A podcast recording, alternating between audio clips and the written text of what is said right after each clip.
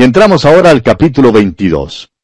En este capítulo, David empieza aquí a juntar a sus hombres fuertes.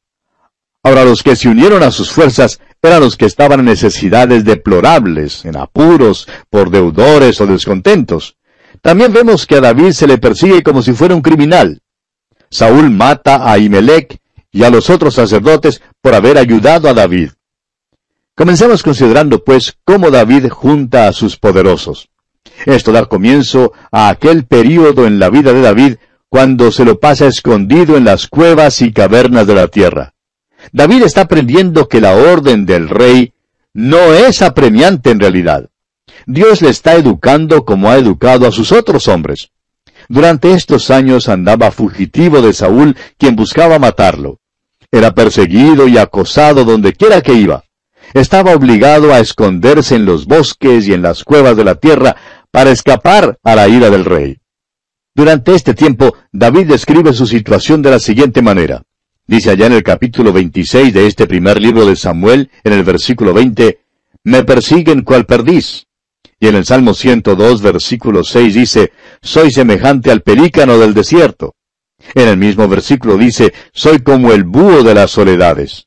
También en el Salmo 57, versículo 4 dice, Mi vida está entre leones. Y más adelante en el versículo 6 del mismo Salmo 57 dice, redan armado a mis pasos. David se sintió cansado y desanimado durante esos años en los que tuvo que huir de Saúl. Ahora vemos que huyó a la cueva de Adulam, que estaba situada en una montaña rocosa al sur, muy cerca a la carretera que pasaba por el valle entre la tierra de los filisteos y Hebrón. Comencemos pues leyendo los primeros dos versículos de este capítulo 22 del primer libro de Samuel. Yéndose luego David de allí, huyó a la cueva de Adulam. Y cuando sus hermanos y toda la casa de su padre lo supieron, vinieron allí a él.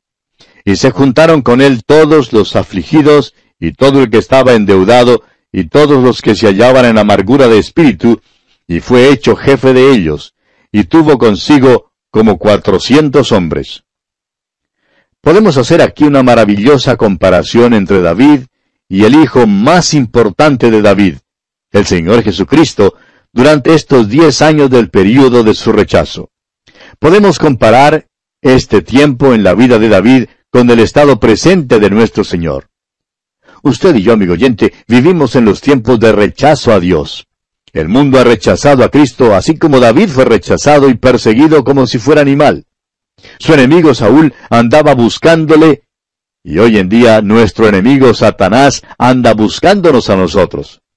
El apóstol Pedro en su primera carta capítulo 5 versículo 8 nos amonesta diciendo, Sed sobrios y velad, porque vuestro adversario el diablo, como león rugiente, anda alrededor buscando a quien devorar.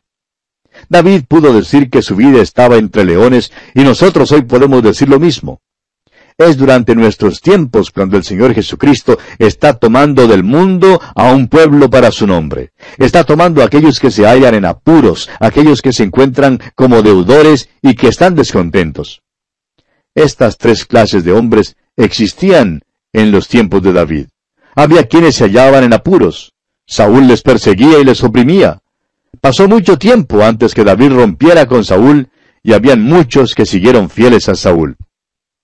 Pero por último, ellos también se vieron obligados a huir porque sus vidas estaban en peligro. Muchos huyeron a donde David estaba y se juntaron con él.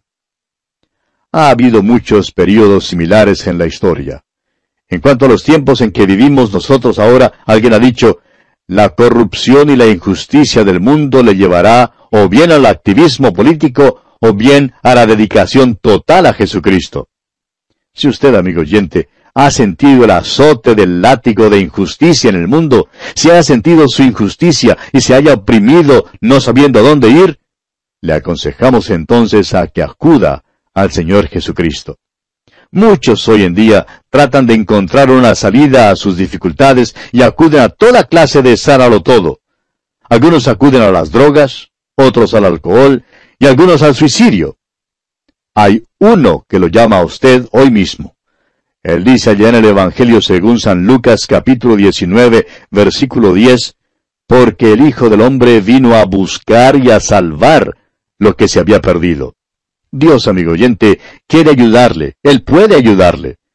El escritor a los Hebreos nos dice en el capítulo 2 de su carta, versículo 18, Pues en cuanto Él mismo padeció siendo tentado, es poderoso para socorrer a los que son tentados. ¿Es usted, amigo oyente, tentado y probado? ¿Se halla usted en apuros? Usted necesita entonces un Salvador, y Él está tomando del mundo a todos aquellos que están dispuestos a ir a Él en estos tiempos difíciles. Ahora había otros que vinieron a David durante este tiempo de su rechazo y que se hallaban en la situación de deudores. La deuda es un cáncer que destruye, no importa las circunstancias. En aquel entonces, si un hombre era declarado deudor, podría hasta ser vendido a la esclavitud. Esa era la ley mosaica. Los hombres necesitaban ser protegidos, pero no lo eran. Este hombre Saúl permitió que los hombres llegaran a ser esclavos.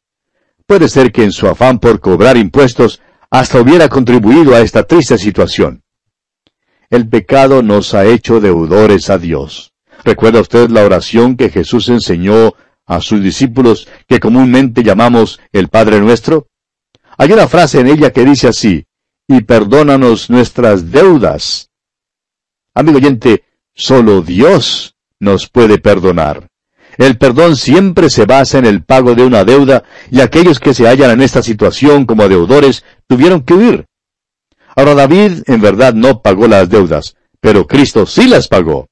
Pagó la deuda del pecado al morir en la cruz, y así nos libró. Eso es lo que el Señor Jesucristo ha hecho por usted y por mí, amigo oyente. Si usted se halla hoy como deudor y cree que no puede pagar, venga entonces a Él. Usted es deudor ante Dios, pero Él, el Señor Jesucristo, ya pagó la deuda por usted. Y usted puede ahora huir a Él. Qué maravilloso privilegio es ese, amigo oyente. El apóstol Pablo en su carta a los Romanos capítulo 8 versículo 12 nos dice, Así que hermanos, deudores somos, no a la carne, para que vivamos conforme a la carne. Amigo oyente, somos deudores de Dios y podemos acudir a Él. Ahora los descontentos también vinieron a David. Y esto quiere decir que estaban en amargura de espíritu. Las circunstancias y las experiencias de la vida los habían amargado. Permítanos decir, amigo oyente, que en años recién pasados hemos notado una inquietud que ha venido pasando rápidamente por nuestra tierra. Todavía es bastante evidente hoy en día. El hecho es que ha llegado a ser una gran inundación. Las masas marchan por las calles y protestan por esto y por aquello. Están marchando por todo el mundo. Parece que hay una tendencia hacia el descontento y el disgusto. Amigo oyente, la vida le amargará ciertamente a menos que usted vea la mano de Dios así como José la vio en el Antiguo Testamento. Hay alguien a quien usted puede acudir hoy. Él es el rey rechazado. Es señalado entre diez mil. Y él dice allá en el Evangelio según San Mateo capítulo once versículo veintiocho, Venid a mí todos los que estáis trabajados y cargados, y yo os haré descansar. Y también dice allá en el Evangelio según San Juan capítulo siete versículo treinta y siete, Si alguno tiene sed, venga a mí y beba. Qué maravillosa descripción e historia es esta, amigo oyente. Estos hombres fuertes vinieron a David. Se hallaban en apuros, deudores y descontentos, pero cuatrocientos hombres vinieron a él. Y hoy en día, amigo oyente, el Señor Jesucristo está tomando del mundo a un pueblo para su nombre. Permítanos preguntarle, ¿ha respondido usted a su llamamiento? ¿Qué descripción tenemos aquí? Vamos ahora a seguir la historia de David y sus años como fugitivo entre las montañas. ¿Qué periodo tan triste es este? Eran días de tentación y entrenamiento. Dios le hizo estudiar en la Universidad de los Golpes Duros. Fue matriculado en la Escuela de Dios y por fin se graduó. Es alumno de la misma universidad de la cual se graduaron Abraham, Jacob, José, Moisés, Josué, Elías, Juan el Bautista y Saulo de Tarso. Todos estos hombres se graduaron magna cum laude de esta Universidad de los Golpes Duros y ahora también David. Durante este periodo de su rechazo ya había sido ungido rey, pero su centro de operaciones estaba en la cueva de Adulam. Esta cueva estaba en una montaña rocosa al suroeste de Jerusalén, en un valle entre la tierra de los filisteos y Hebrón. Ahora, cuando Saúl lo acosó, David se retiró a este lugar. Muchos hombres vinieron a él y se juntaron con David, y le nombraron su capitán. Le siguieron fielmente hasta la muerte. Y leemos en los versículos 3 y 4 de este capítulo 22 del primer libro de Samuel, Y se fue David de allí a Mizpa de Moab, y dijo al rey de Moab, Yo te ruego que mi padre y mi madre estén con vosotros hasta que sepa lo que Dios hará de mí. Los trajo pues a la presencia del rey de Moab, y habitaron con él todo el tiempo que David estuvo en el lugar fuerte. Los padres de David también salieron de Belén de Judá y fueron a Moab. Otra familia hizo lo mismo. ¿Recuerda usted cuál familia fue esa? Un hombre llamado Elimelech llevó a su esposa Noemí y sus dos hijos, Malón y Kelión, de su hogar en Belén de Judá, y fueron a Moab debido al hambre que había en la tierra. Así fue como Ruth tuvo su entrada en la historia bíblica. Ella fue la moabita que se casó con uno de los hijos de Elimelech. Ahora creemos que Elimelech no debió haber salido de la tierra en ninguna forma. Creemos que Dios le habría protegido si se hubiera quedado. Abraham hizo lo mismo cuando fue a Egipto. Pero continuemos con los versículos 5 hasta el 8 en este capítulo 22 del primer libro de Samuel. Pero el profeta Gad dijo a David, No te estés en este lugar fuerte, anda y vete a tierra de Judá. Y David se fue y vino al bosque de Aret. Oyó Saúl que se sabía de David y de los que estaban con él. Y Saúl estaba sentado en Gabá, debajo de un tamarisco, sobre un alto, y tenía su lanza en su mano, y todos sus siervos estaban alrededor de él. Y dijo Saúl a sus siervos que estaban alrededor de él, Oíd ahora, hijos de Benjamín. Os dará también a todos vosotros el hijo de Isaí tierras y viñas, y os hará a todos vosotros jefes de millares y jefes de centenas, para que todos vosotros hayáis conspirado contra mí, y no haya quien me descubra al oído como mi hijo ha hecho alianza con el hijo de Isaí, ni alguno de vosotros que se duela de mí, y me descubra cómo mi hijo ha levantado a mi siervo contra mí para que me aceche, tal como lo hace hoy? Parece que se está produciendo en Saúl algunas tendencias paranoicas. Se ha producido un complejo de persecución. Quizás tenga derecho de tener este complejo porque ha descubierto que su propio hijo no le ha sido fiel, y se pregunta, ¿por qué estos hombres a su servicio no le han revelado este hecho? Y al parecer no se lo habían revelado. Sin embargo, hay un hombre que sabe dónde David había estado y le dijo a Saúl que lo sabe. Ya le hemos conocido antes. ¿Se acuerda usted de aquel hombre que estaba en el tabernáculo cuando David y sus hombres comieron el pan sagrado? Pues bien, escuche usted lo que dice aquí en los versículos nueve y diez de este capítulo veintidós del primer libro de Samuel. Entonces Doeg Edomita, que era el principal de los siervos de Saúl, respondió y dijo, Yo vi al hijo de Isaí que vino a Nob, a Ahimelech, hijo de Aitob, el cual consultó por él a Jehová y le dio provisiones, y también le dio la espada de Goliat del Filisteo. Después de que Doeg le da a Saúl esta información, Saúl decide entonces castigar a Imelec sacerdote. Y vea usted lo que ocurre aquí en los versículos 11 hasta el 14 de este primer libro de Samuel. Y el rey envió por el sacerdote a Imelec, hijo de Aitob, y por toda la casa de su padre, los sacerdotes que estaban en Nob, y todos vinieron al rey. Y Saúl le dijo, Oye ahora, hijo de Aitob. Y él dijo, Heme aquí, señor mío. Y le dijo Saúl, ¿por qué habéis conspirado contra mí, tú y el hijo de Isaí, cuando le diste pan y espada, y consultaste por él a Dios, para que se levantase contra mí y me acechase, como lo hace hoy en día? Entonces Ahimelech respondió al rey y dijo, ¿Y quién entre todos tus siervos es tan fiel como David, yerno también del rey, que sirve a tus órdenes y es ilustre en tu casa? Saúl mandó a buscar a Imelec sacerdote y a los otros sacerdotes que estaban en Nob, y le preguntó a Imelec por qué él había ayudado a David. Y el sacerdote le dio al rey una contestación verídica. Más tarde creemos que David sintió gran tristeza por haber engañado a Imelec cuando le hizo creer que estaba en una misión para Saúl. Continuemos leyendo los versículos 15 hasta el 17 ahora. ¿He comenzado yo desde hoy a consultar por él a Dios? Lejos sea de mí. No culpe el rey de cosa alguna a su siervo, ni a toda la casa de mi padre, porque tu siervo ninguna cosa sabe de este asunto, grande ni pequeña. Y el rey dijo, Sin duda morirás, Ahimelech, tú y toda la casa de tu padre.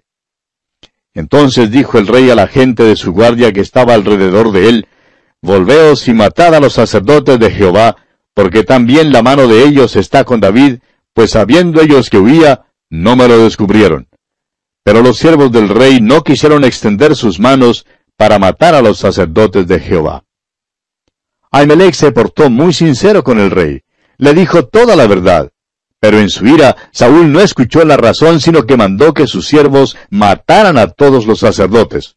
Pero note usted que ellos no quisieron llevar a cabo su orden. Entonces dijo el rey a Doeg, aquí en los versículos 18 y 19, entonces dijo el rey a Doeg, vuelve tú y arremete contra los sacerdotes. Y se volvió Doeg el edomita, y acometió a los sacerdotes, y mató en aquel día a ochenta y cinco varones que vestían efod de lino. Y a Nob, ciudad de los sacerdotes, hirió a filo de espada, así a hombres como mujeres, niños, hasta de pecho, bueyes, asnos y ovejas, todo lo hirió a filo de espada. Doeg llegó a cabo la orden de Saúl. La amargura y la venganza de este hombre Saúl fue cosa terrible. La amargura es algo de la cual debemos tener mucho cuidado hoy en día, amigo oyente. El escritor a los Hebreos, en el capítulo 12 de su carta, versículo 15, nos amonesta diciendo, Mirad bien, no sea que alguno deje de alcanzar la gracia de Dios, que brotando alguna raíz de amargura o se estorbe y por ella muchos sean contaminados.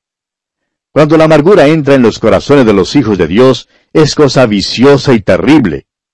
Ha ocurrido en muchas iglesias.